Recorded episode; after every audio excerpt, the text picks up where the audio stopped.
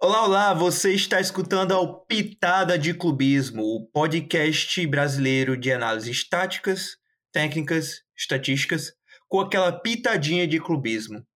Hoje, dando continuidade à nossa série de prévias do Brasileirão, o episódio mais esperado, o episódio com mais superrotação no busão, o episódio com mais superrotação urbana, ele mesmo, o episódio do Brasileirão dos Paulistas. Vamos falar de Red Bull Bragantino, Palmeiras, Corinthians, Santos e São Paulo. Aposto que você não esperava eu mencionar o Red Bull Bragantino como primeiro nessa lista. Bom dia, boa tarde, boa noite a vocês que estão nos escutando. O episódio de hoje promete, então sem mais delongas, solta a vinheta.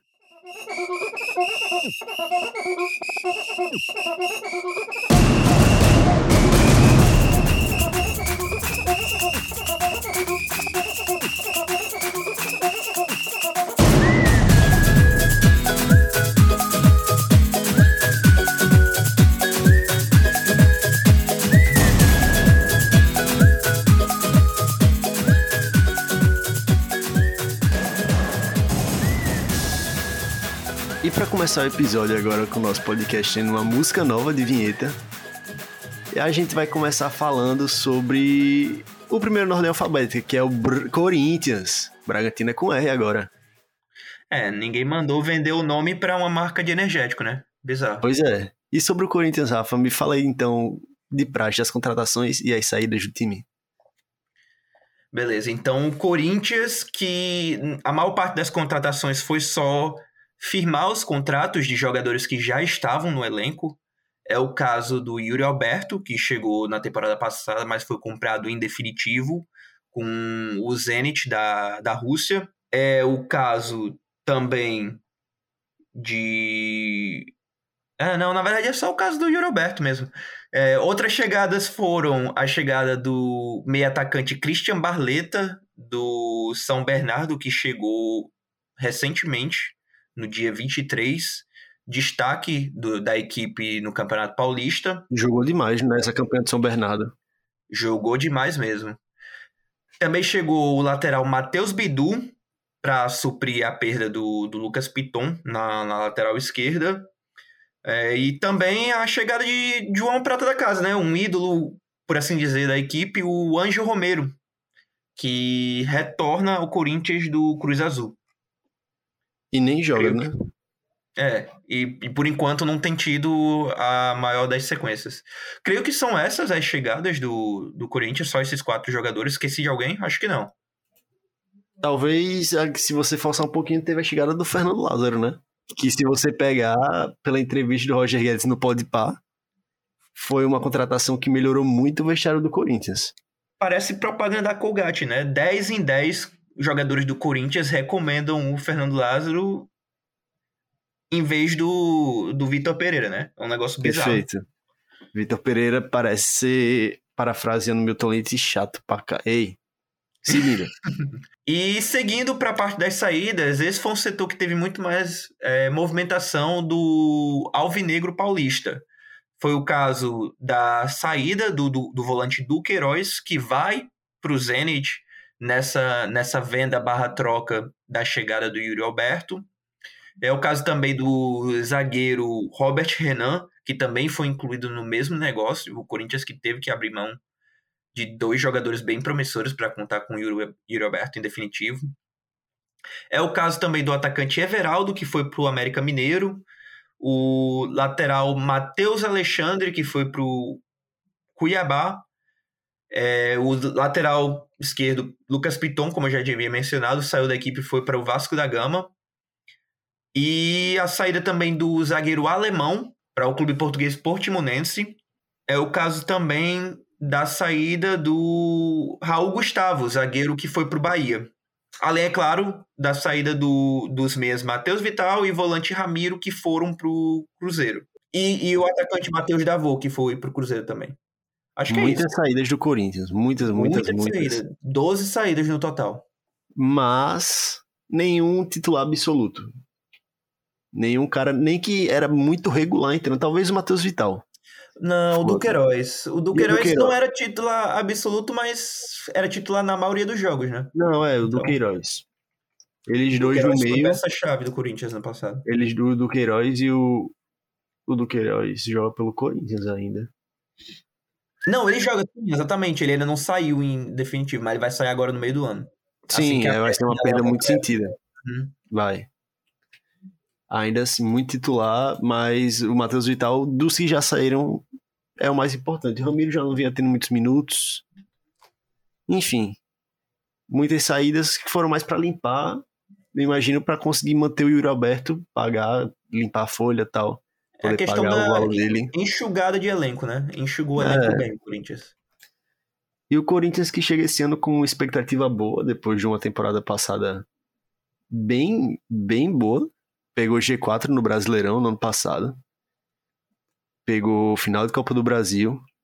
Classificando direto para Libertadores, depois de, um, de um, alguns anos sem jogá-la.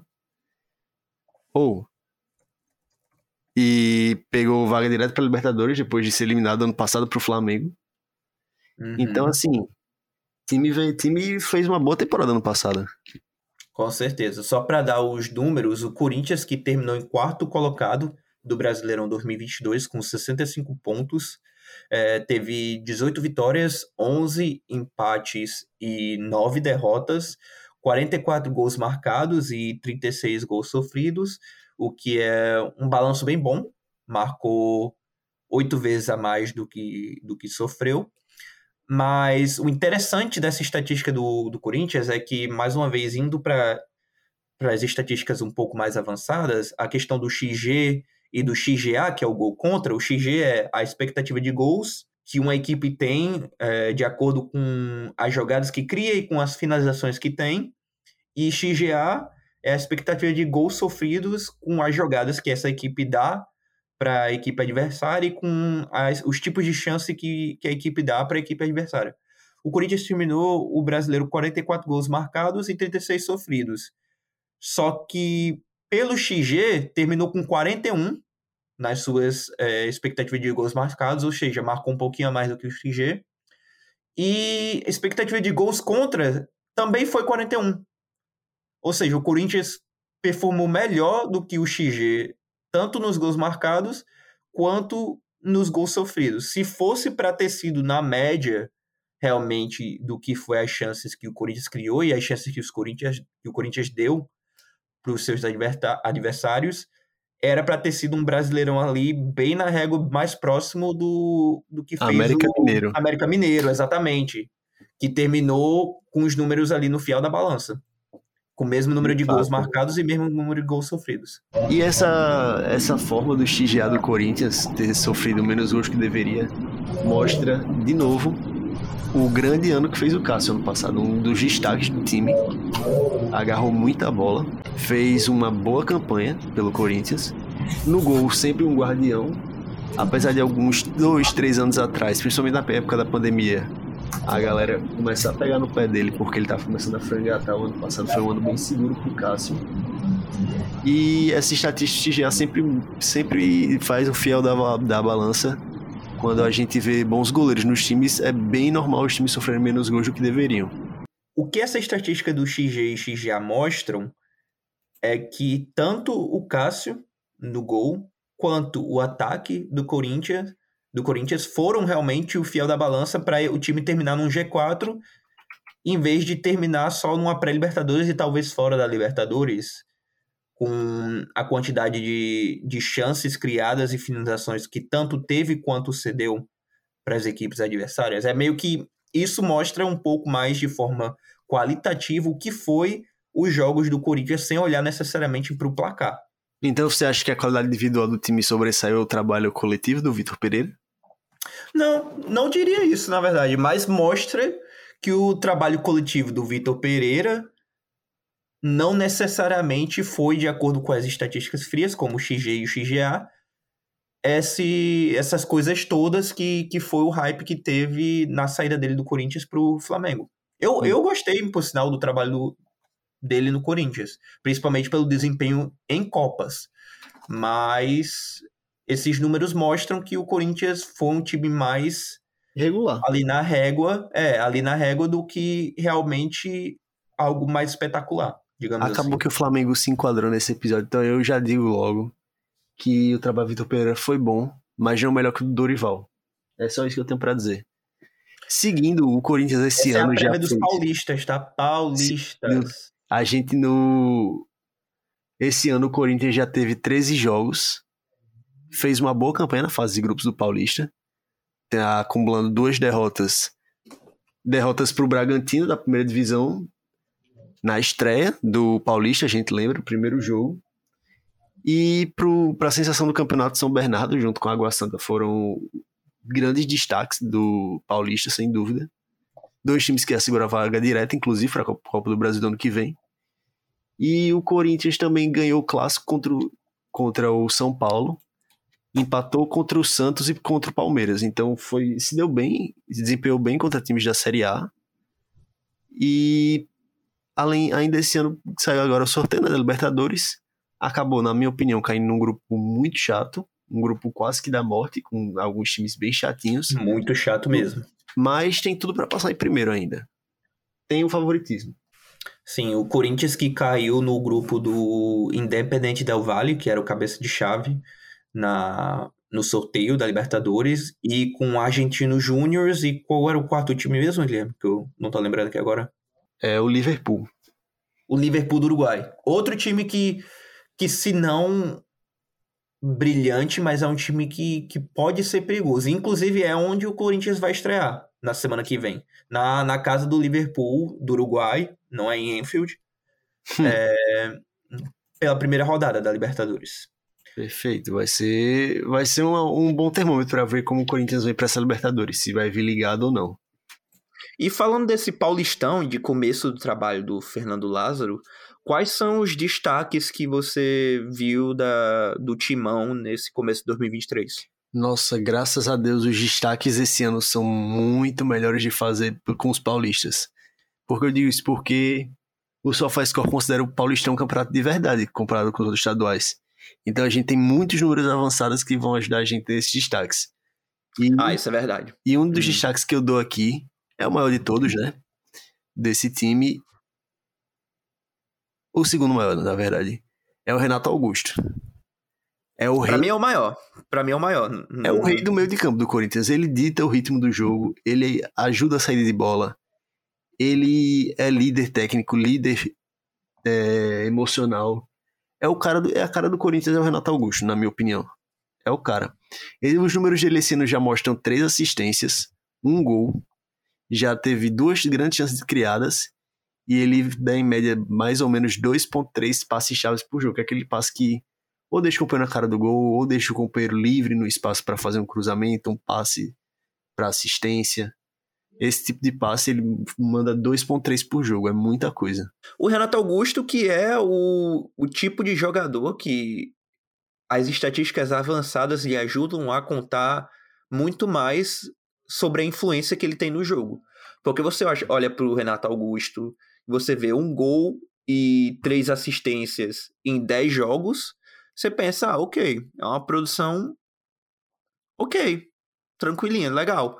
Mas você começa a destrinchar, a puxar um pouco mais é, as outras estatísticas do jogo dele, você vê que ele é um, um jogador realmente que é muito importante, tanto na saída de bola, quanto na progressão do jogo, quanto até na criação de jogadas de perigo, como a estatística que o Guilherme mencionou de 2.3 passes chaves por partida. Então, realmente o Renato Augusto é até é um jogador até mais difícil você julgar ele só pelos números frios de, de gols e assistências, porque ele faz muito mais do que isso. Ele, para mim, é a definição de craque. Craque de bola Renato Augusto. Não tem outro. Ele é o craque e é aquele craque de segundo volante que é. Às vezes é imperceptível. Mas às vezes também ele mete uns golaços que, meu amigo, o gol que ele fez, por exemplo, foi um golaço de fora da área. Chapada no ângulo. Sim. Eu lembro. O gol que ele perdeu na Copa, mas ele fez no Corinthians. É... O cara é gênio. Para mim, Renato Augusto é muito craque, muito diferente do nível que a gente tem. E outro diferenciado dou, mesmo. Outro destaque que eu dou aqui pro Corinthians, tem que citar o homem, né? Tem que citar o cara que é o artilheiro. O Calvo? O Calvo. Do cabelo, abre aspas, eu tenho cabelo bom. O Roger Guedes. Já tem oito gols na temporada Os oito gols do Paulista, ele é o artilheiro do Paulista, inclusive, junto com o Galopo, que já fala mais pra frente, mas F Galopo. É o artilheiro isolado. Talvez o Rony consiga passar, mas eu acho difícil ele fazer. Quer dizer, não acho difícil, tão difícil, não, mas se ele passar, é porque teve bem mais jogos que, que o Roger Guedes. E ele tá, tá indo bem, apesar de ter algumas grandes chances perdidas, ele vem performando muito bem e fazendo um. Já falo mais pra frente, mas fazendo um falcão interessante para conseguir finalizar as jogadas. E eu acho que essas três, no caso, dando contexto, foram três grandes chances perdidas, né, pelo Roger Guedes, que tem oito gols e uma assistência em 13 jogos no, no Paulistão, jogou todas as partidas do Corinthians na competição. Eu acho que essas três grandes chances perdidas dele até mostram um pouco quão produtivo ele tem sido nesse começo de Paulistão. Não é passando pano que ele perdeu três grandes oportunidades, mas mostra que ele está realmente se envolvendo e criando muitas oportunidades no, no terço final do timão. Junto dele também você pode mencionar o Yuri Alberto, que começou meio, meio fraco na, no quesito de gols é, marcados. Teve é, um começo meio é, lento no, no Paulistão, mas terminou a competição com quatro gols e três assistências em, em dez jogos. Outro jogador que, que vem se mostrando bem é, envolvido, bem, bem participativo na, nas tramas ofensivas do, do Corinthians. Perfeito. Inclusive, ele é o líder de assistência, né, junto com o Renato Augusto. Ele é o terceiro jogador com mais passes chaves por jogo. O Yuri Alberto, que é aquele 9, ele está conseguindo distribuir o jogo bem para os seus companheiros e dar uns passes que quebram as defesas. Ele tem 1.3 acima dele no Corinthians, óbvio, só o Fagner e o Renato Augusto. E mostra bem essas três assistências dele, como ele vem criando e esses passes, como ele vem realmente ajudando o time armando. Tanto armando quanto finalizando. Sabe quem também tem três assistências, além de Yuri Alberto e Renato Augusto? Quem? Juliano. Juliano. Juliano, eu sou fanzaço do jogo do, do Juliano. Eu acho ele um jogador que nesse meio de campo, jogando ao lado do Renato Augusto e jogando com outros jogadores mais plásticos, como como Roger Guedes, ele não tem tanta atenção, mas eu acho ele um, um jogador muito, muito acima da média em fazer as mesmas coisas.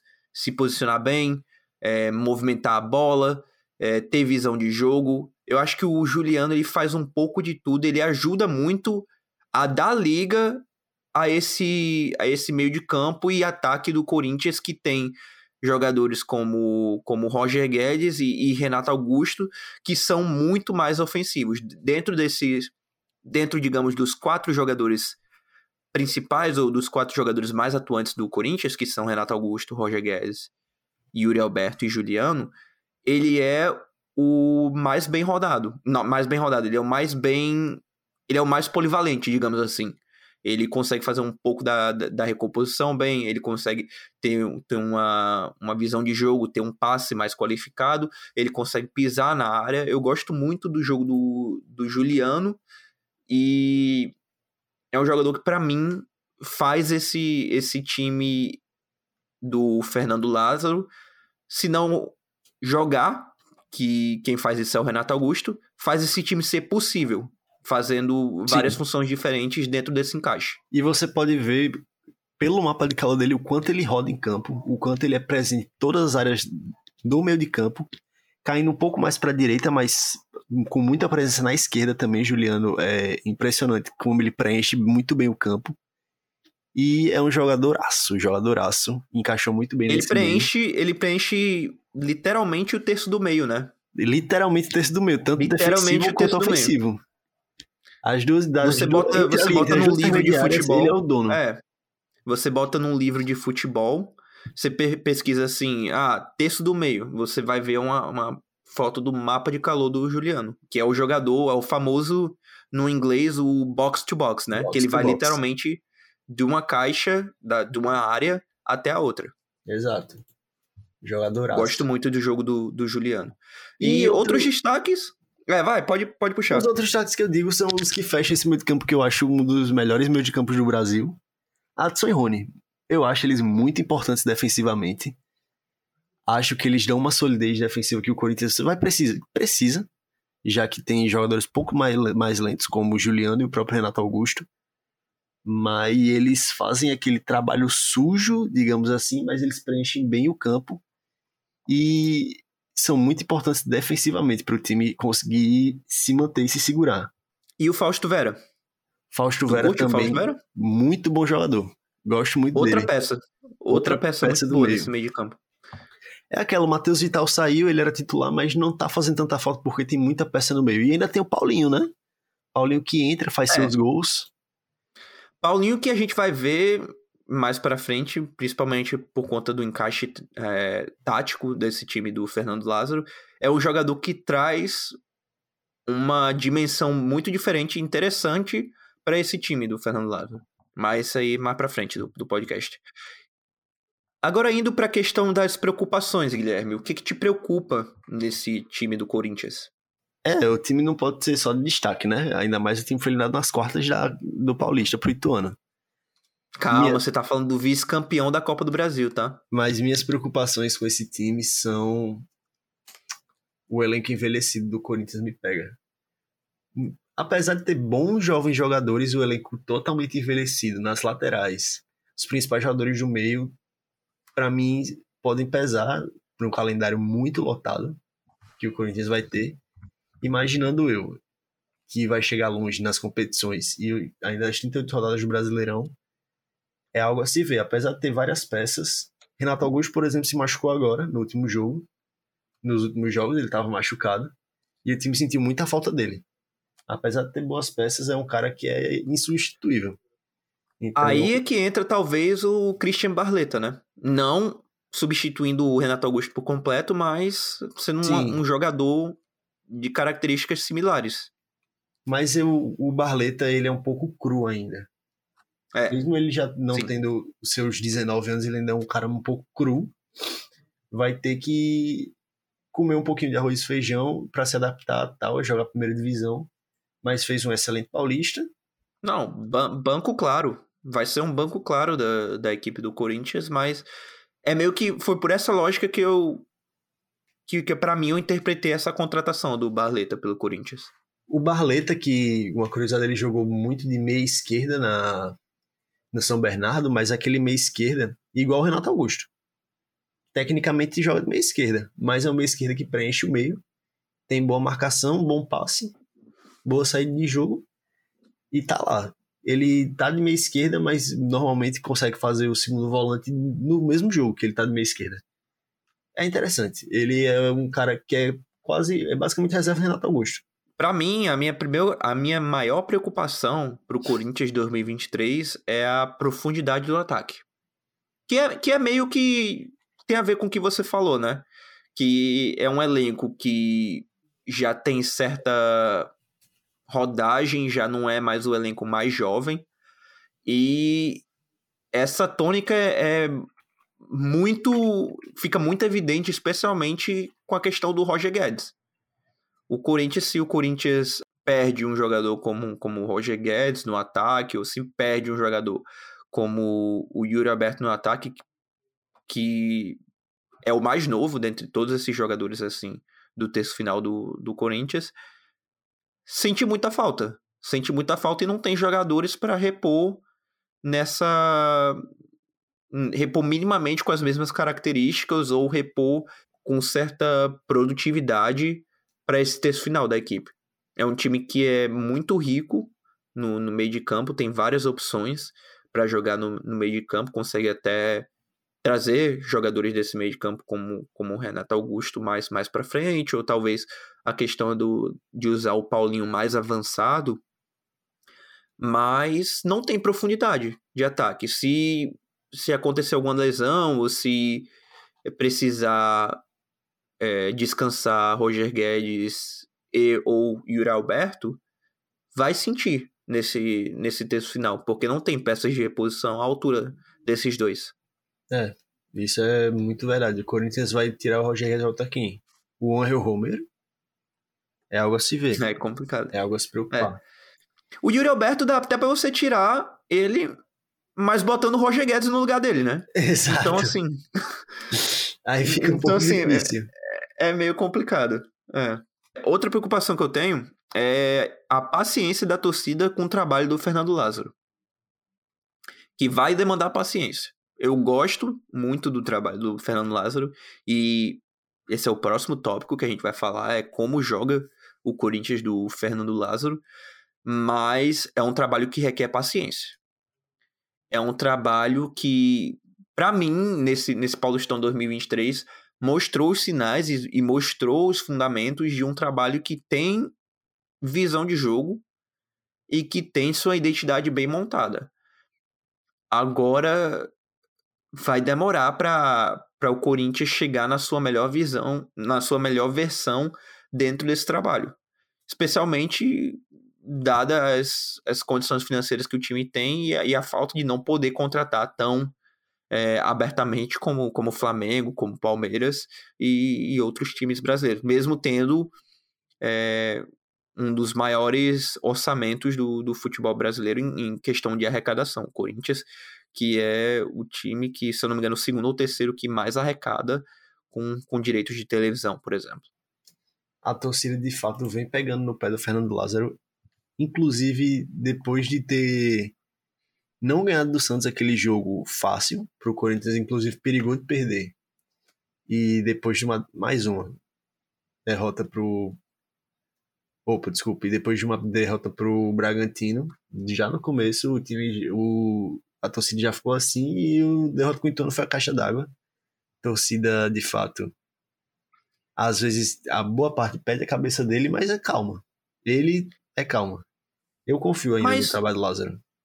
Pois é, mas no jogo, por exemplo, que empatou contra o Palmeiras, teve grande, grandes momentos durante a, o decorrer do jogo, teve vários momentos em que foi superior à equipe Alviverde na partida.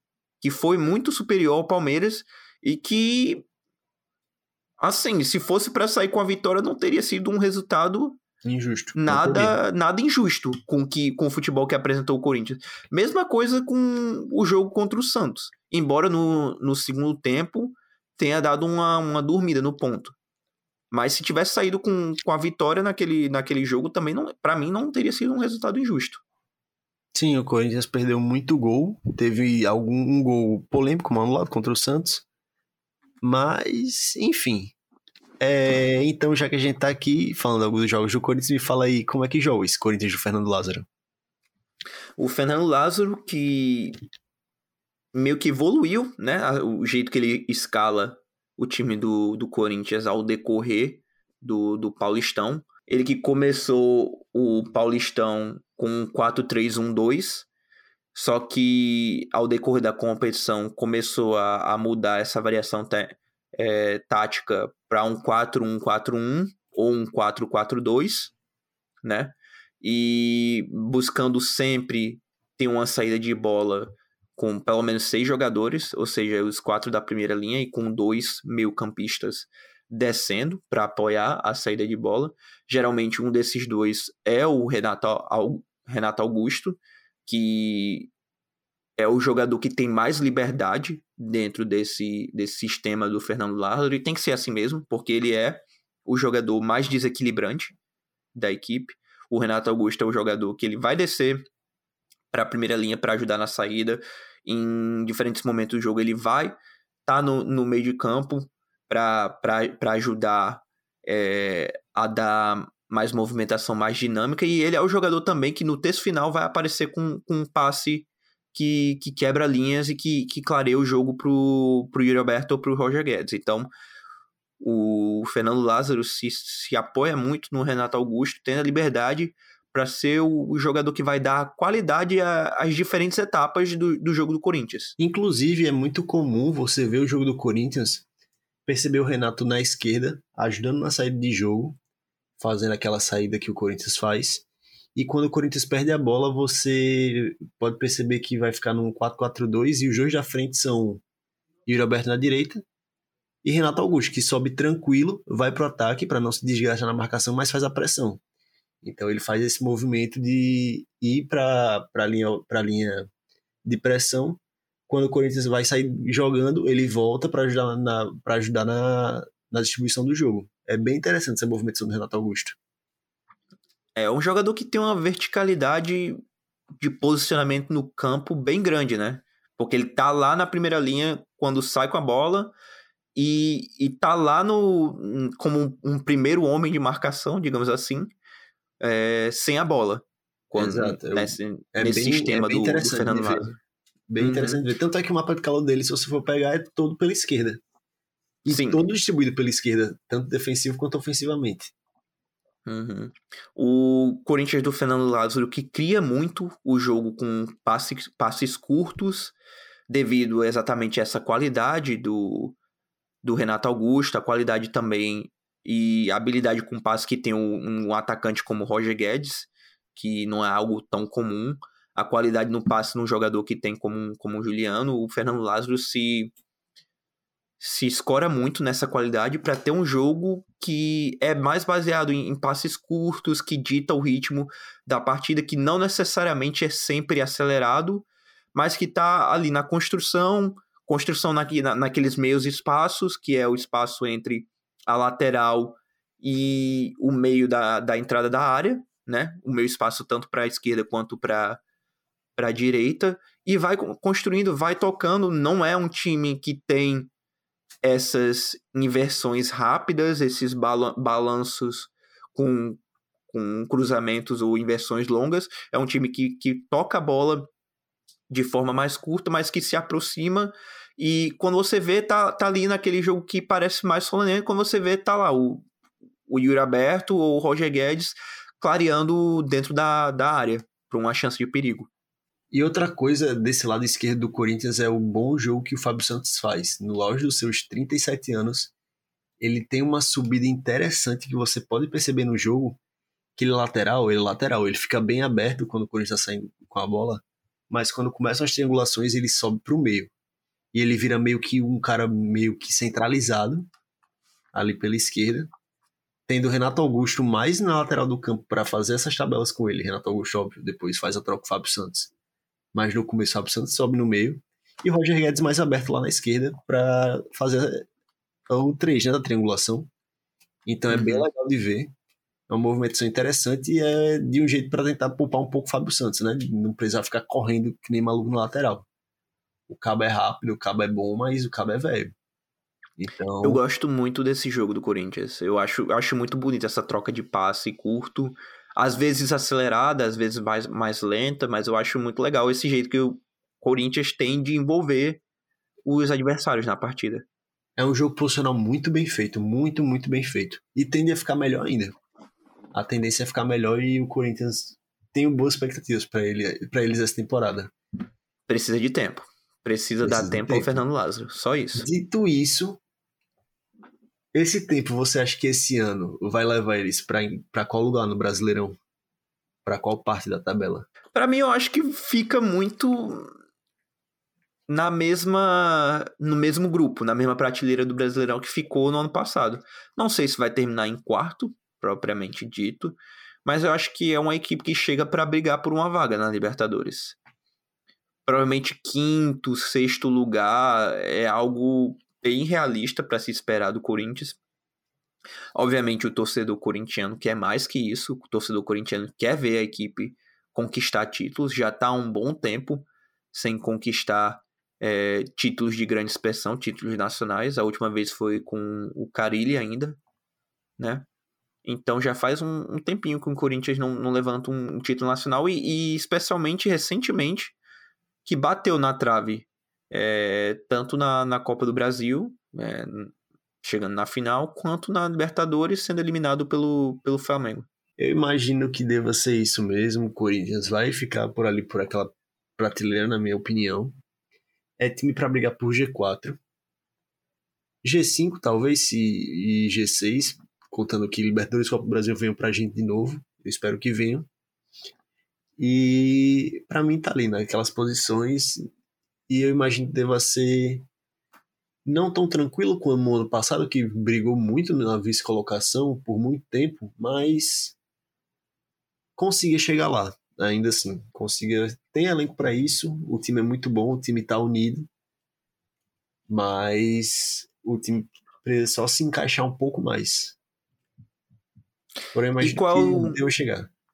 E indo do agora do coletivo pro individual, qual é o jogador que você tem nessa equipe do Timão para ficar de olho? Para ficar de olho no Corinthians, sem dúvida, para mim é o cara que você se você vê ele em campo, você tem que olhar sempre para ele, o Renato Augusto. Ah, não sei o que, não sei o Renato Augusto. Ele é o cara. Pô, bizarro. Renato Augusto. É o que eu tenho também. É, bizarro. É isso mesmo. Renato pô. Augusto. No alto dos seus 35 anos, ainda joga muita bola. Bizarro. Eu fico muito triste que ele passou muito tempo na China. E aí a gente perdeu um talento desse ter jogado mais tempo no Brasil.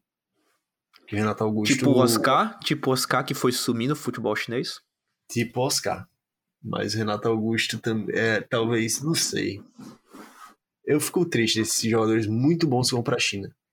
Porque a gente merecia ver mais eles aqui no Brasil. Entre. É. Se fosse pelo menos pra Europa.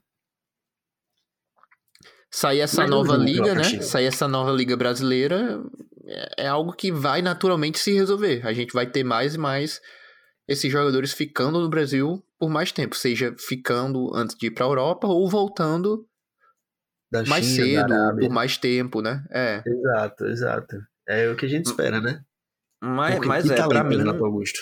Uhum, pra mim, eu, eu escolhi o Renato Augusto também. Lembrando que isso aqui não é combinado, a gente tem o mesmo esboço de estrutura de pauta, mas a gente vai botando nossas próprias informações.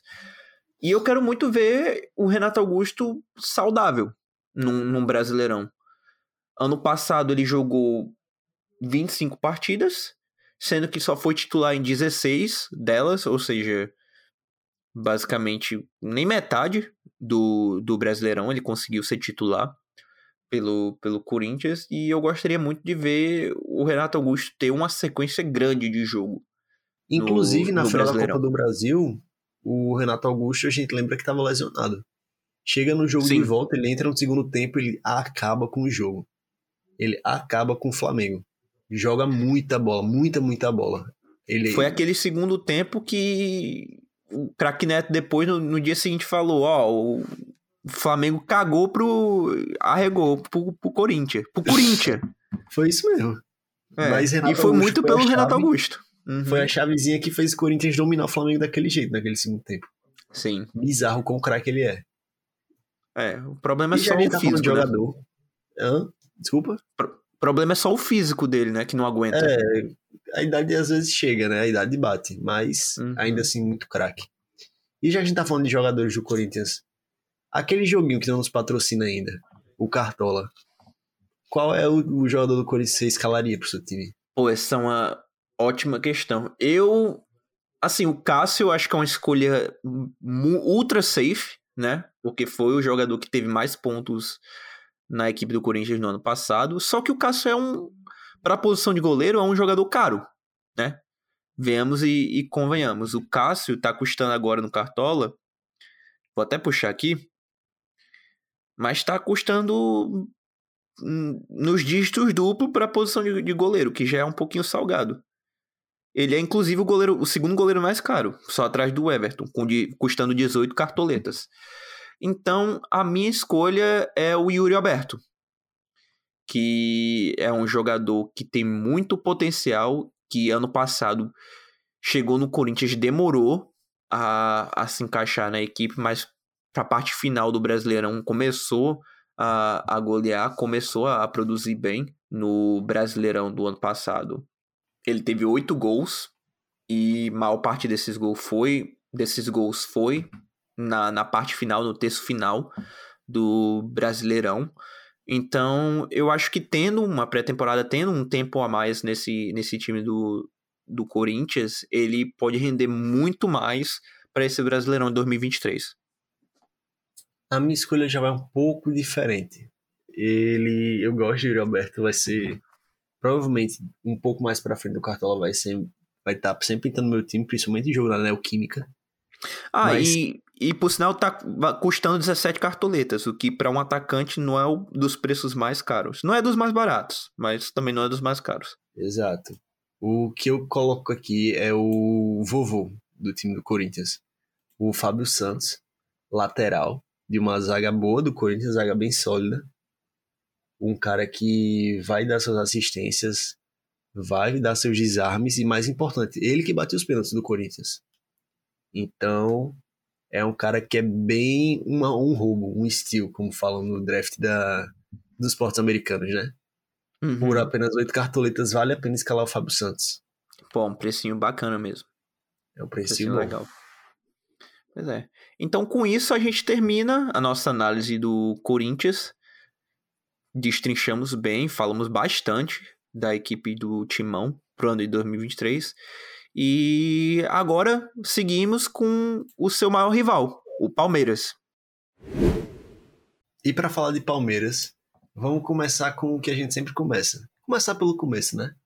Quais foram as chegadas e as saídas do, do Verdão? Palmeiras que fez a boa comigo. Eu não precisei puxar muitos números para chegadas do time, graças a Deus. Então só precisei focar nas saídas. Então vou começar pelas saídas, na verdade, que teve muito mais movimentação nas saídas do, do Palmeiras do que nas chegadas. Principal saída foi a venda do volante Danilo para o Nottingham Forest por 20 milhões de euros.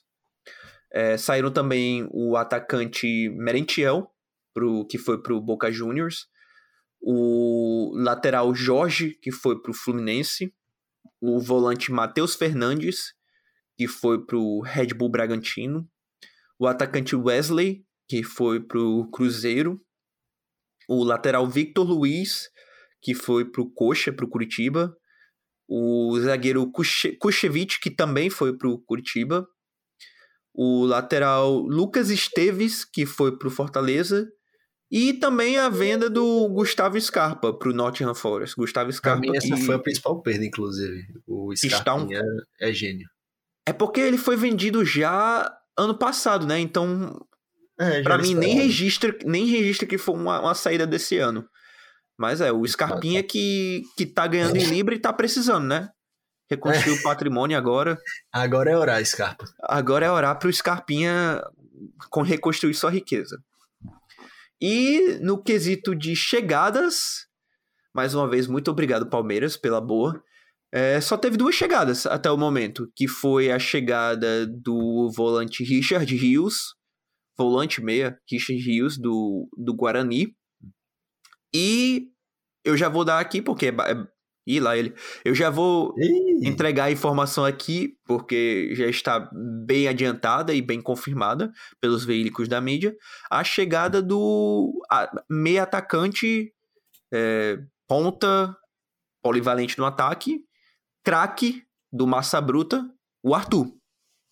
Arthur, que foi uma contratação daquelas certeiras e não contratou vários caras porque já tem um elenco bem formado, contratou certeiro, um cara muito bom e gastou muita grana, muito investimento, os seus 50 milhões de reais mais ou menos. Na chegada é, do cerca, Arthur. cerca de 8 milhões de, de euros, né? Exato, mais os bônus, então. E, Arthur... e com bônus para chegar a 9. Exato. E o Arthur, que eu não sei se eu falo dele do, no Paulista pelo Palmeiras, pelo Bragantino. Eu me decido. Até lá eu me decido. Eu decidi incluir ele no Palmeiras. Mas eu vou mencionar ele bastante quando eu falar do Red Bull Bragantino. É, obviamente. É, eu, eu nas minhas notícias ele tá no Bragantino, mas a gente vai, vai desenrolar. Enfim. O Palmeiras que chega para essa temporada como atual campeão do Campeonato Brasileiro foi uma campanha de 81 pontos, com 23 vitórias, 12 empates e 3 derrotas. Lembrando que essas derrotas foram bem mais pro, pro final do, do Brasileirão, quando já tinha garantindo o título. E é uma equipe que marcou 66 gols e sofreu só 27 na, na campanha campeã do Brasileirão do ano passado. E o XG e o, X, e o XGA, né? mais uma vez citando essas estatísticas, refletem muito isso. O Palmeiras que criou uma expectativa de gol de 69 gols, ou seja, podia ter marcado um pouquinho mais, mas tá ali dentro da média de, de erro natural. E teve um XGA, ou seja, oportunidades que ofereceu para as equipes adversárias marcarem contra eles, só de 33,4, que é até para expectativa um número muito baixo. E que um, no XG foi. Nas expectativas foi uma diferença de 26 gols a mais para o Palmeiras, só que na realidade, por ter sido tão pouco vazado, teve uma diferença real de, de mais 39 pontos no saldo de gol. 39 gols, digamos assim, no saldo. O que é uma estatística absurda. A defesa do Palmeiras é uma coisa absurda.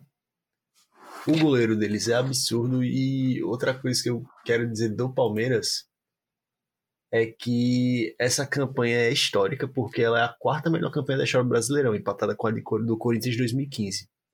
Só que ela tinha uma expectativa de chegar aos 90 pontos igual o Flamengo e ter o melhor aproveitamento da história. Só que aquela história, né? O Palmeiras já era campeão, tal, acabou tirando o pé. Nos últimos oito jogos acabou perdendo alguns pontinhos, porque havia a expectativa de chegar nessa campanha do Flamengo, mas não ter chegado não, não fere ninguém, tá tudo bem fizeram esses 81 pontos tranquilos, lideraram o Brasileirão basicamente o ano todo. Não lembro, mas não, não lembro qual foi a rodada, mas foi bem no começo que o Palmeiras virou líder e não saiu mais de lá. É o time, é o time mais sólido do Brasil, né? Disparadamente o time mais sólido e o trabalho mais longevo, né? Do Brasil, com o Abel Ferreira, que já está em negociações com o Palmeiras para renovar o contrato. O Palmeiras já, já sinalizou essa intenção de renovar com o técnico português e tem que manter ele no futebol brasileiro. Assim, pro palmeirense é, é ótimo, né? Tem que manter no futebol brasileiro o, máximo de tempo possível. Para os outros 19 times, eh, podia achar, né? Um time na Europa para puxar esse cara é, já. Pois é. Porque já deu. Mas o Palmeiras, que se foi absurdamente consistente no Brasileirão, acabou que por detalhes sendo eliminado das competições de Copas que disputou. Na Copa do Brasil, foi eliminado pelo São Paulo nos pênaltis. É, o placar final foi um placar agregado de 2 a 2 E na Libertadores foi eliminado pelo Atlético Paranaense na semifinal. Perdeu o primeiro jogo de ida na, na Arena por 1 a 0 e empatou no, no jogo da volta no Allianz Parque, naquele 2 a 2 que foi um dos jogos mais emblemáticos da, da Libertadores de 2022. Inclusive, nessa Copa do Brasil, eu imaginei que o São Paulo fosse ganhar por ter eliminado o Palmeiras no Allianz Parque. Mas acabou que não aconteceu. Ali tu pensou, pô, é aí que ganha. É aí que o São Paulo tira a virgindade da Copa do Brasil, mas não, não foi o que aconteceu. Enfrentou o Flamengo e sentiu. Faltou mas elenco, outra... né? É, faltou elenco. E a outra coisa, sobre isso. O Scarpa no Brasileiro do ano passado teve um número absurdo. Absurdo de 0,42 assistências esperadas, famoso XGA, por jogo. A cada dois jogos era esperado que ele desse basicamente uma assistência. Loucura. É, um, e, inclusive, ele teve mais assistência que o XGA. Ele teve 0,45 assistências por jogo. Com as suas 13 assistências, foi um negócio surreal o cara que ditava o meio do Palmeiras e que todo mundo pensava que o Palmeiras ia sentir muita falta dele no meio de campo. E ainda Mas produziu sete gols, né? Não foi só assistência, ainda Exato. chegou junto com sete gols com XG de 10. Ou seja, poderia, pela chance que teve e por onde finalizou, poderia até ter marcado um pouquinho mais.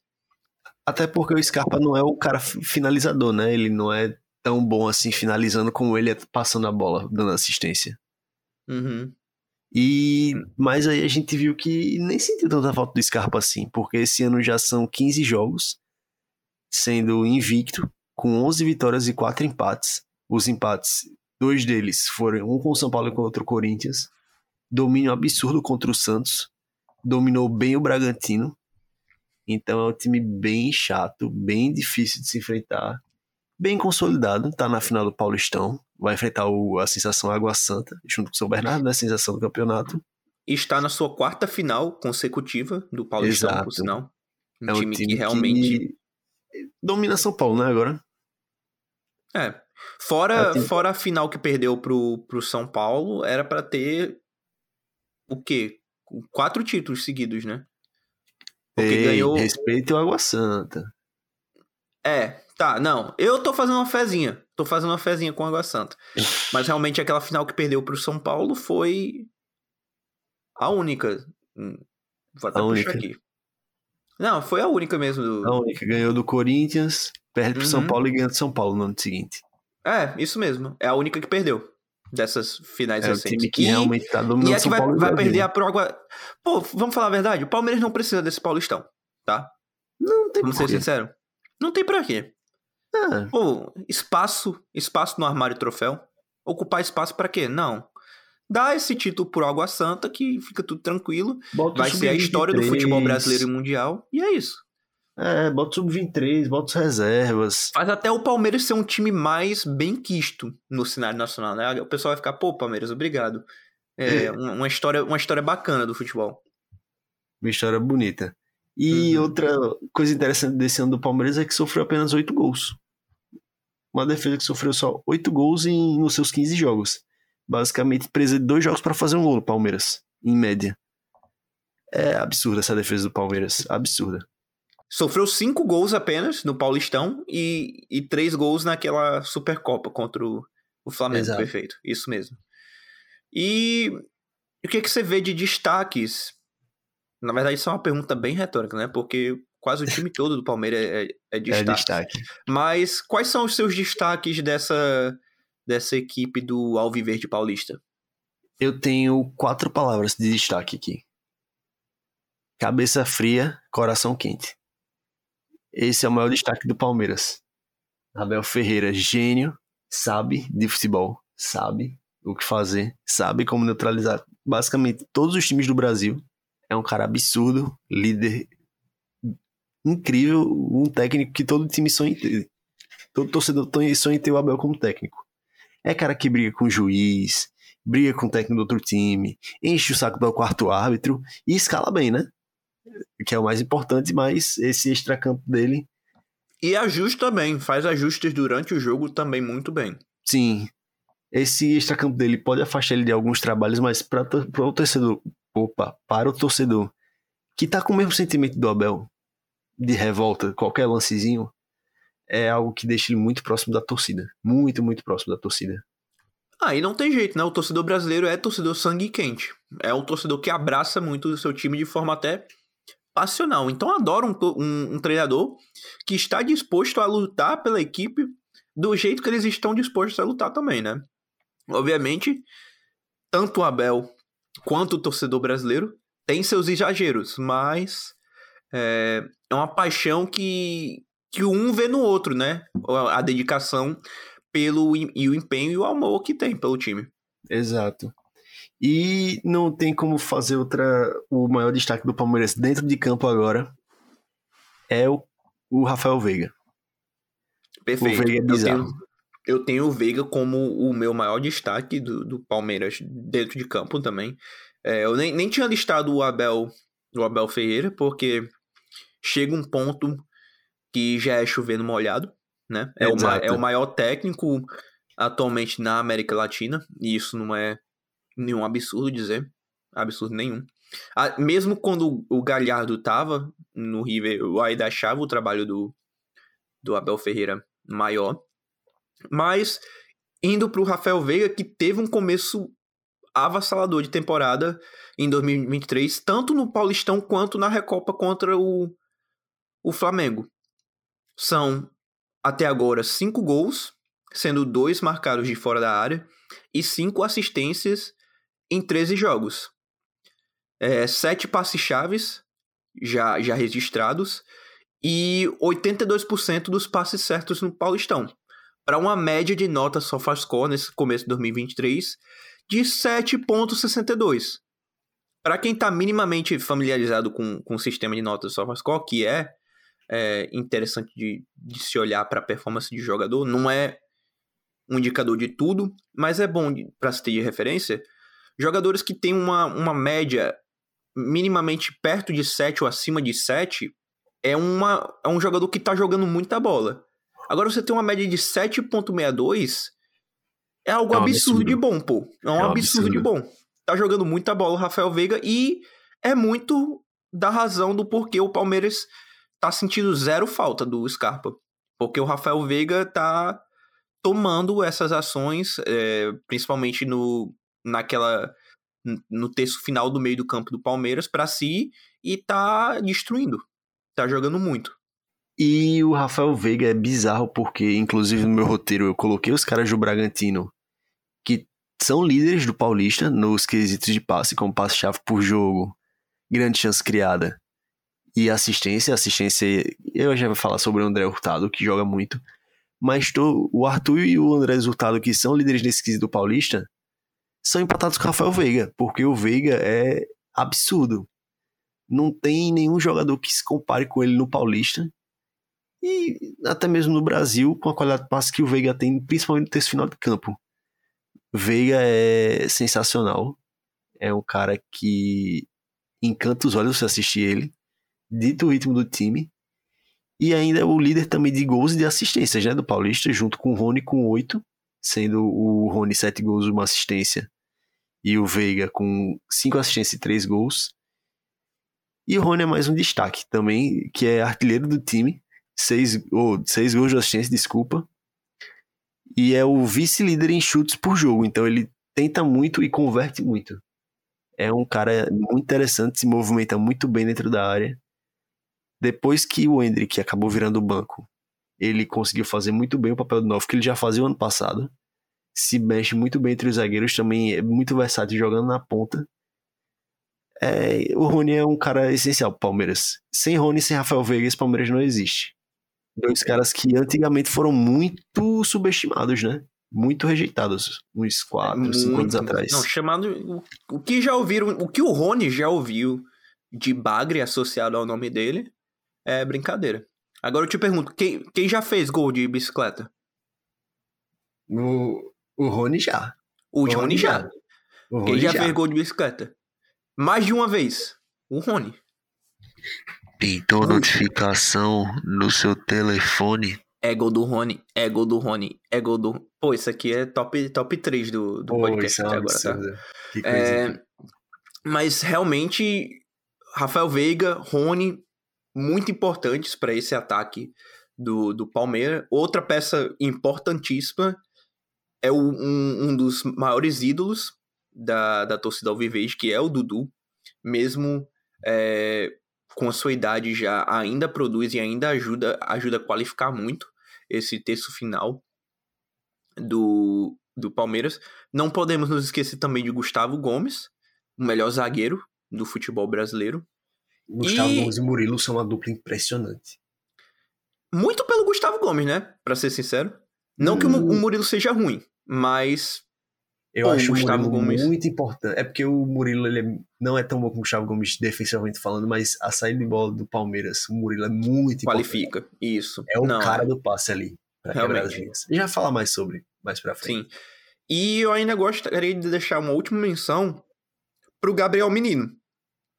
Nessa posição de, de segundo volante do, do Palmeiras, que é um jogador que estava em baixa antes de, de chegar nessa temporada não tinha muito espaço no time, muito pela presença do, do Danilo, que, que tomou conta da volância do, do Palmeiras, mas que esse ano, com a saída do, do Danilo, muita gente esperava que o Palmeiras fosse atrás de um, de um medalhão, de um jogador de, da Europa ou de primeira prateleira do, do futebol latino-americano.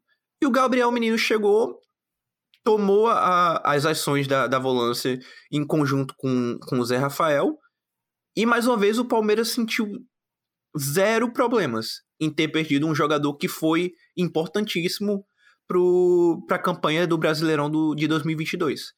Boa, bela, bela renascença, digamos assim, do Gabriel Menino. Menino que tava para sair, o Abel falou: não, não, não manda ele embora, deixa ele aqui. Ele vai Inclusive ser Inclusive pro Vasco, nossa, velho, que, que tristeza. Quase. E... Pô, esse Gabriel Menino no Vasco ia dar muito bom. Ia. Mas o Abel segurou, implorou para ele não sair, para a diretoria não vender ele, não liberá-lo, porque ele sabia que o menino podia render ainda. E tá rendendo. E tá, tá rendendo. rendendo muito. E outra coisa que vai ser interessante demais vai ser Arthur jogando na direita pelo Palmeiras. Cara, Nossa, eu tenho aqui, sim. Uhum. Absurdo. Uhum. Eu, eu, tenho aqui nas minhas notas como encaixe do Arthur, do Arthur, porque ele pode jogar pela direita, com o Rony de falso 9 ou o Hendrick de, de centroavante, ou pelo meio, em, em jogos que precisar descansar o, o Rafael Veiga, com o Rony indo pela direita e o Hendrick na frente. Então, ou seja, ele tem, tem vários encaixes diferentes que, que, nossa, esse ataque do Palmeiras vai ser muito legal de ver. Com Dudu, principalmente se for pela primeira opção que eu falei, com Dudu, Rafael Veiga no meio e Arthur pela direita, com Rony de falso 9, são, isso é um ataque extremamente veloz, extremamente qualificado, com uma finalização absurda de boa. Eu fico até sem, sem adjetivos, sem, sem palavras para descrever o, o quão eu acho que esse encaixe vai ser legal no ataque vai do Palmeiras. Uma qualidade de passe absurda. Absurda.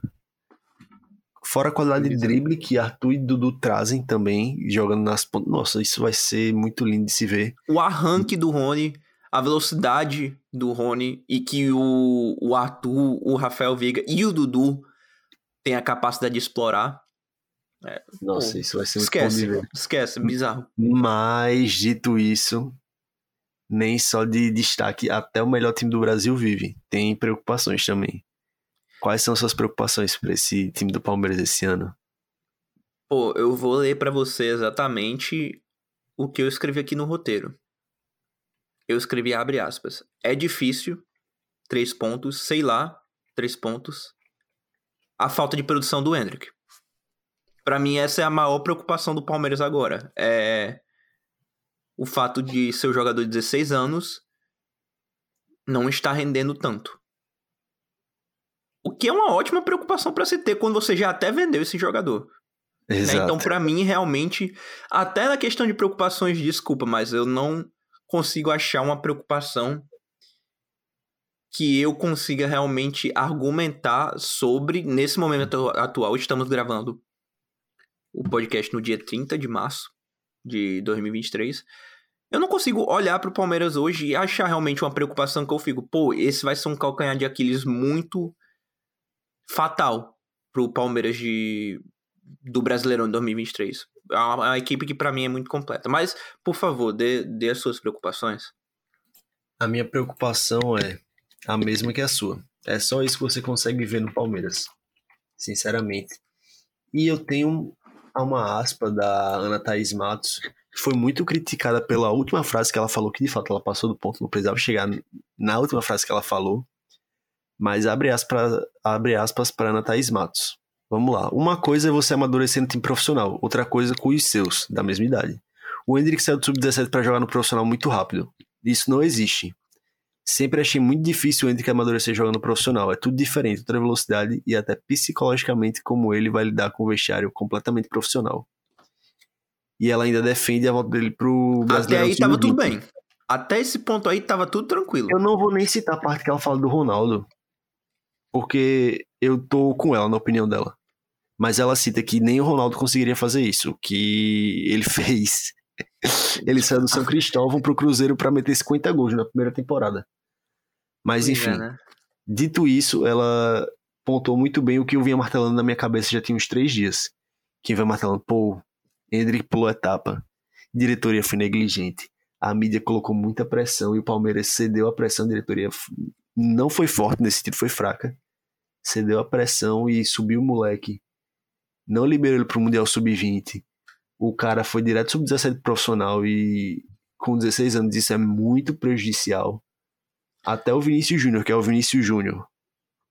Ele estava no sub-17. Ele demorou para entrar para a equipe do Flamengo. E, e demorou ainda, ainda mais para entrar, entrar como titular. Pro Real Madrid. Uhum. O Rodrigo demorou menos porque ele já estava meio que mais pronto que o Vinícius Júnior, mas o Vinícius Júnior tinha um teto maior. Mas é, é isso aí. O Hendrick pulou a etapa e agora é um negócio complicado. Você vai descer o cara pro sub-20, você acaba psicológico do menino. Infelizmente o Palmeiras deu o tiro saiu pela culatra. O Hendrick vai sofrer. A chegada do Arthur é boa para tirar a pressão do Hendrick de ser titular desse time. Ele não agora, agora ele não é obrigatoriamente tem que ser titular.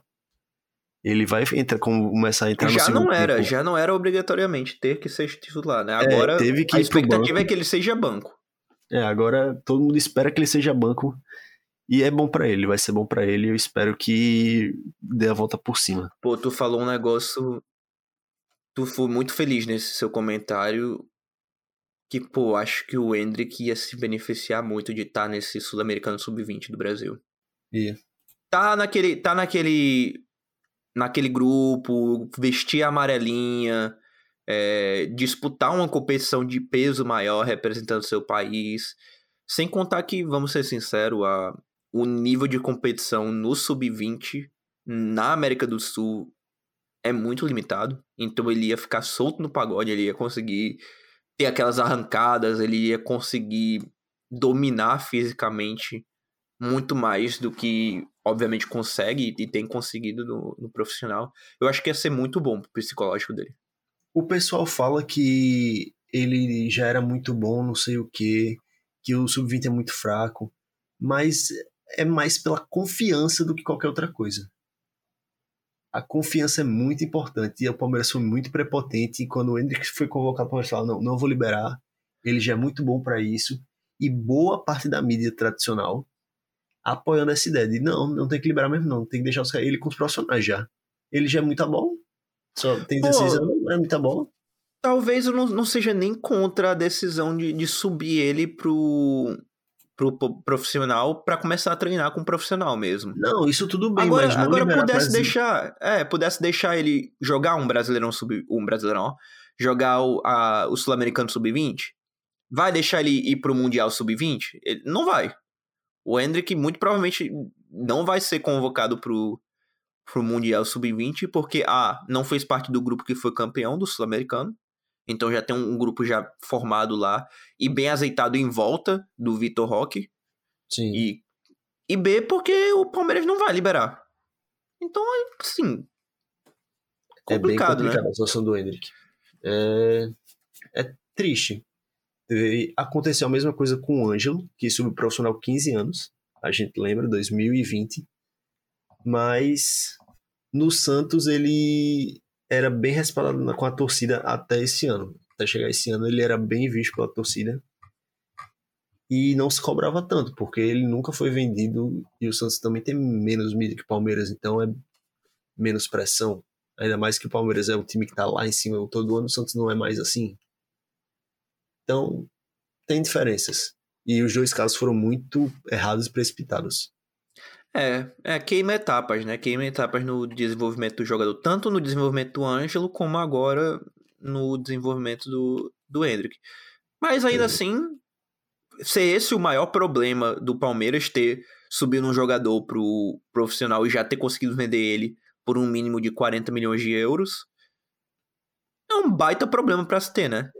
é, pro time dos problemas, o melhor. É, dos males, o menor, né? Mas, obviamente, pro torcedor brasileiro, a gente quer ver o Hendrick bem. E vamos Sim. ver como é que ele vai como é que ele vai dar sequência nesse Brasileirão. Então. E agora.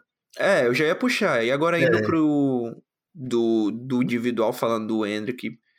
Pra olhando mais para essa equipe do, do Palmeiras de forma tática, como é que como é que joga o Palmeiras do Abel Ferreira?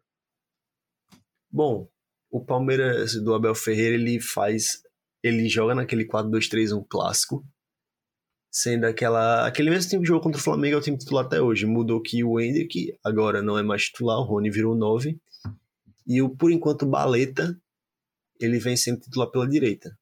Por enquanto porque o Arthur vai chegar, né? E a tendência é o Arthur virar esse meio pela direita mas joga ali com a sua linha de quatro, com Marcos Rocha, Gustavo Gomes Murilo e Piquerez, os dois volantes é Rafael e Gabriel Menino, e à frente, como a gente já falou no episódio, eu não vou repetir, porque não tem como esquecer um ataque desse. E esse time, na real, é Tabata, né? Sim, Bruno Tabata. Tabata, é. Baleta não, Baleta é outro. Tabata. Christian Barleta, né? Que foi pro Exato, Corinthians. Do Corinthians. E o time joga com a saída com três, como é um padrão, mas o Piquerez faz a parte pela esquerda da saída de jogo. O Zé Rafael sempre está ali pelo meio com o primeiro homem para dar essa bola no menino. Ele recebe essa bola da zaga, dá a bola pro menino, dá a bola pro pro Veiga ou abrir a bola pro Rony, né, pro Rony, não, pro Dudu na esquerda. E o time do Palmeiras ele é muito bom também sofrendo pressão, já que o Everton sai muito bem com a bola.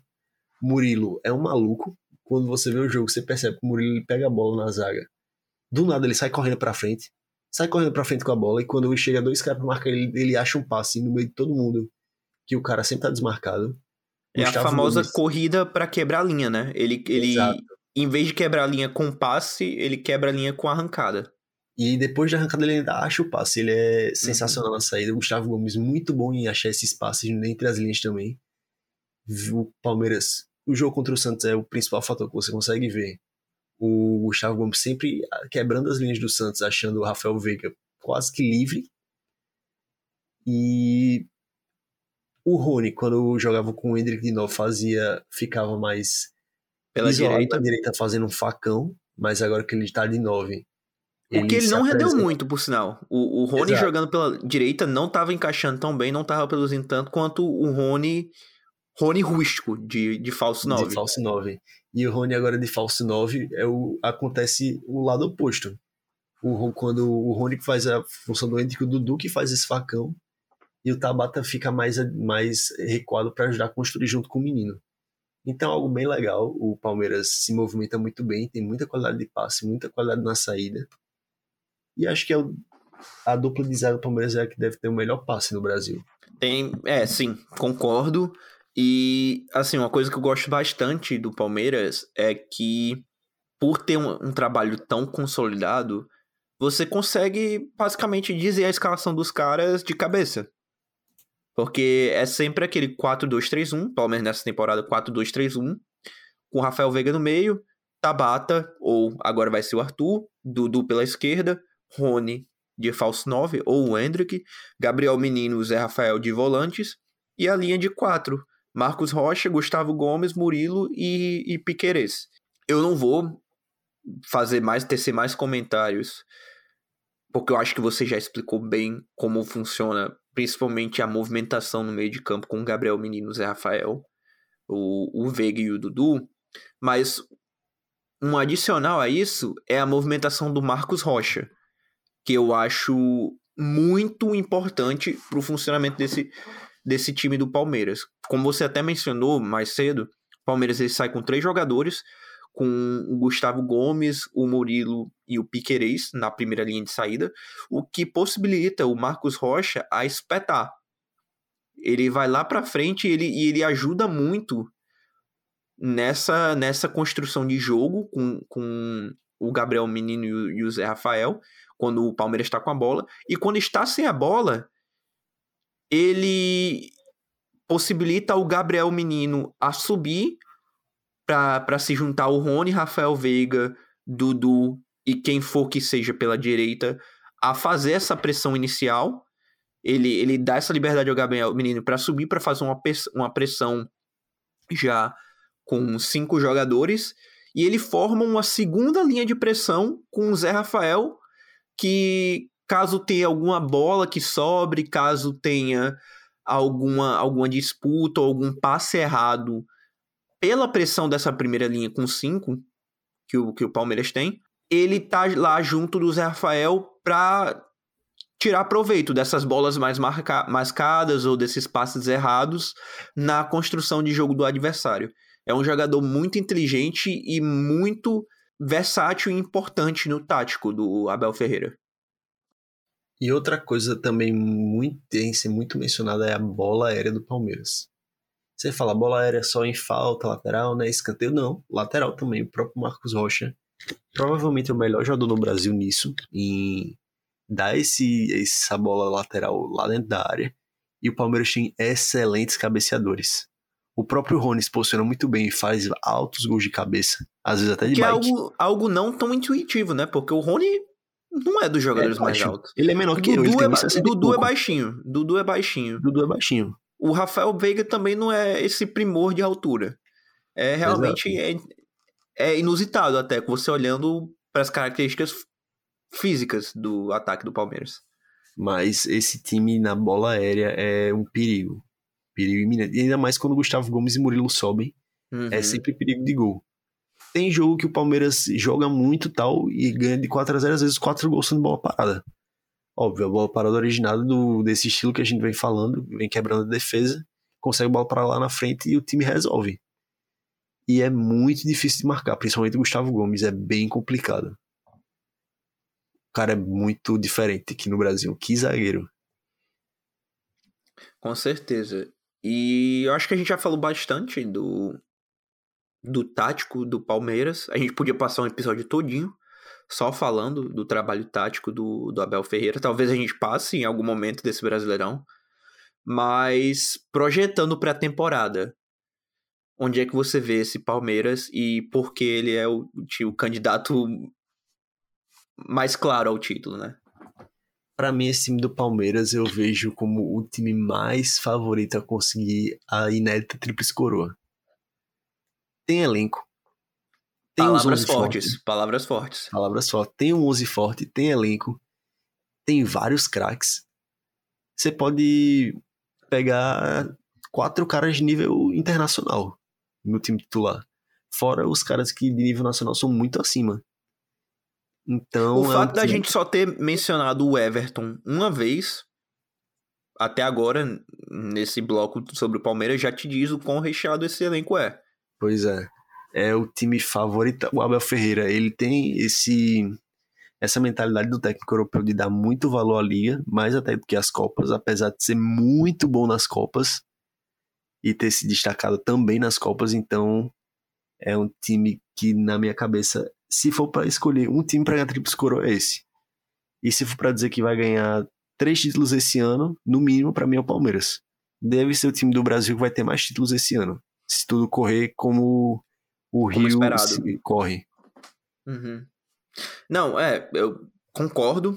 Não acho que vai ganhar a Tríplice Coroa, porque com esse calendário do futebol brasileiro é muito difícil você ganhar a Tríplice Coroa, mas acho que é o time dos times brasileiros que está mais perto disso.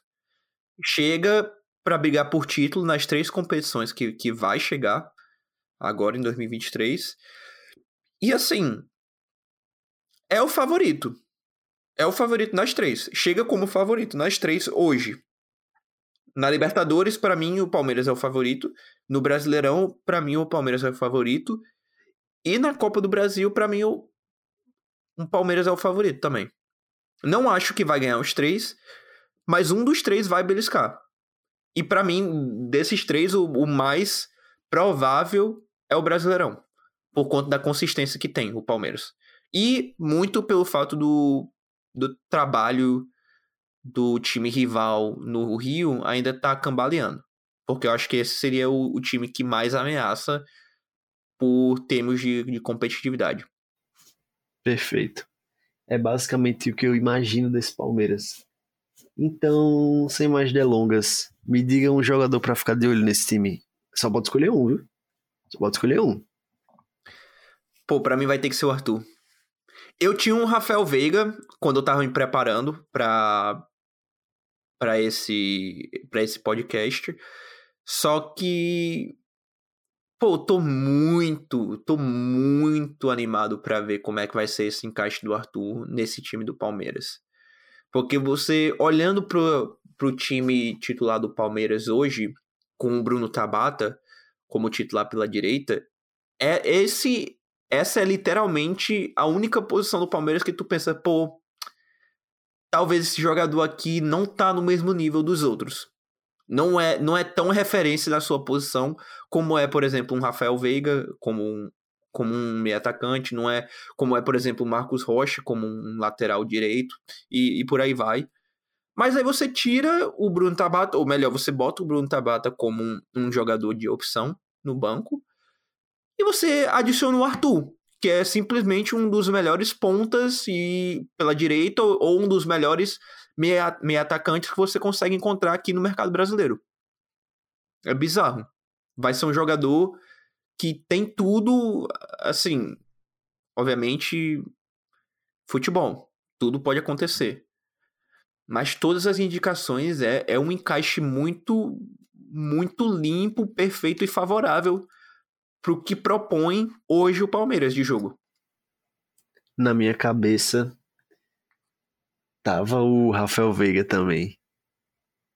E eu botei, quando o Arthur fechou hoje de tarde, eu mudei o roteiro e falei que botei ah, o Arthur vai se também. ferrar, meu irmão. Vai tá tudo, vai, vai, vai ficar tudo igual, pô, o Palmeiras. É, porque não tem o que fazer. O Palmeiras tem que fazer. Porém, pra dar uma mudada, óbvio, é o Rafael Veiga. Arthur. Óbvio, escolher o Arthur. Mas eu vou. A gente só falou possivelmente do Palmeiras, então tem que dar um negativo, né? Uhum. Pra mim, o jogador pra ficar de olho esse ano é o Hendrick. Ver como ele vai reagir com o que tá acontecendo. Como ele vai tentar superar. Se ele vai ter a mentalidade de conseguir superar e conseguir pegar uma vaga titular nesse time e fazer uma, o Abel ter uma dor de cabeça. Eu vou botar o Hendrick pra ficar de olho. Principalmente quando ele começar a entrar nos jogos no segundo tempo, se ele conseguir performar bem. Conseguir uns jogos titulares quando for rodar o elenco e talvez virar no, do 11 principal até o final do ano potencial ele tem. Então, pra mim, o cara pra ficar de olho vai ser o Hendrick ainda. Mesmo mesma resposta que eu dei no começo do ano, apesar dele já estar com 15 jogos e 15 partidas, uma média de um jogo a cada partida, eu ainda tenho fé no Hendrick. Eu, é, o Hendrick, eu acho que vai fazer bem a ele. Tirar essa pressão de que ele precisa ser titular, eu acho que vai fazer muito bem ao garoto. Vai, vai. Ele é um moleque, pô, ele tem 16 anos.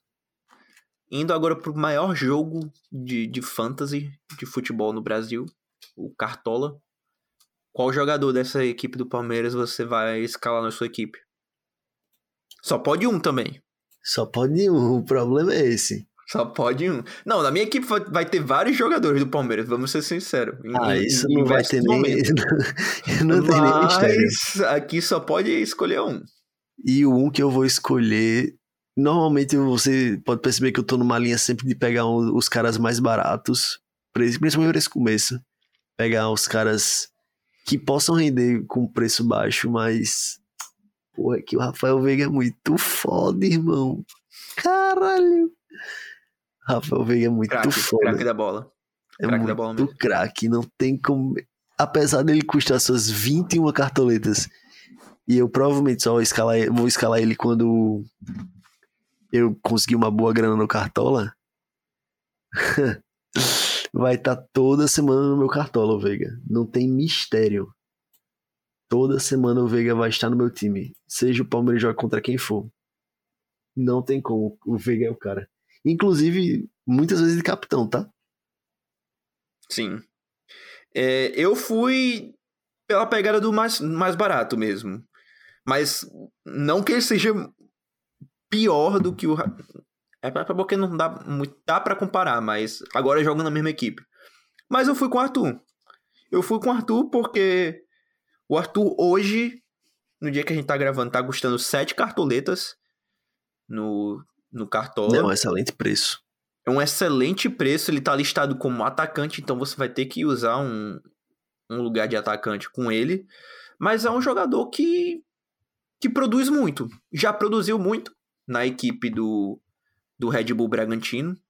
Inclusive, ele foi o líder em assistências do, do Bragantino e o vice-líder em gol, em gol, se eu não me engano. É, é, realmente ele teve o quê? Ele teve seis gols, segundo do time, só atrás do Luan Cândido, ano passado, e seis assistências, que foi a maior marca da equipe. Ou seja, produziu quase é, ali naquela média de um gol, uma assistência a cada três jogos. E nesse time do Palmeiras, ele vai ele vai estar tá soltinho o pagode, pô. Ele vai ele vai ter muito mais liberdade, ele vai ter muito mais um contra um que ele vai poder explorar. E o Arthur, ele é fatal no drible. Além de ter uma visão de jogo e um passe muito qualificado. Por, A sete, por sete cartoletas, vai estar no meu time, com certeza. A expectativa tá gigante e o Arthur é bola. É isso mesmo. Nossa, Não, esse. Pô, o que vai rolar da gente lançar esse podcast e o Arthur não produzir nada no Brasileirão é. Não, é isso aí é óbvio que vai acontecer. Ele vai terminar tipo um gol, uma assistência. É, a gente tem que aproveitar pra falar quando ele não jogou ainda. Porque não- a gente já sabe que ele não vai encaixar só porque a gente tava elogiando. Pra Isso é um desacreditar mesmo o nosso podcast. É, isso é um fato. A gente sempre traz os números, os dados, sempre tudo direitinho. E o time vai lá e no, no mesmo dia perde o jogo. Obrigado, Grêmio. Obrigado, Internacional, também, né? Bizarro. Que bizarrice, mas a culpa não é nossa. Minha É, culpa culpa não é. nossa, eu não, assumo essa não fui, culpa. Não fui eu que errei o pênalti. Fui eu que errei o É, pênalti? Não. Eu não assumo essa culpa jamais. Não, não. Mas então com isso a gente encerra também o Brasileirão do Palmeiras, que tem tudo para ser um mais um grande Brasileirão da equipe Alviverde Paulista. Se você chegou até aqui, você deve ter percebido que o episódio foi bem longo e que a gente só falou dois times. Então nós resolvemos dividir o episódio em duas partes. E você acabou de ouvir a parte Palmeiras Corinthians e em breve no feed, talvez quando você estiver escutando isso já esteja no feed, vai estar lá a segunda parte com Santos, Bragantino e São Paulo. Valeu!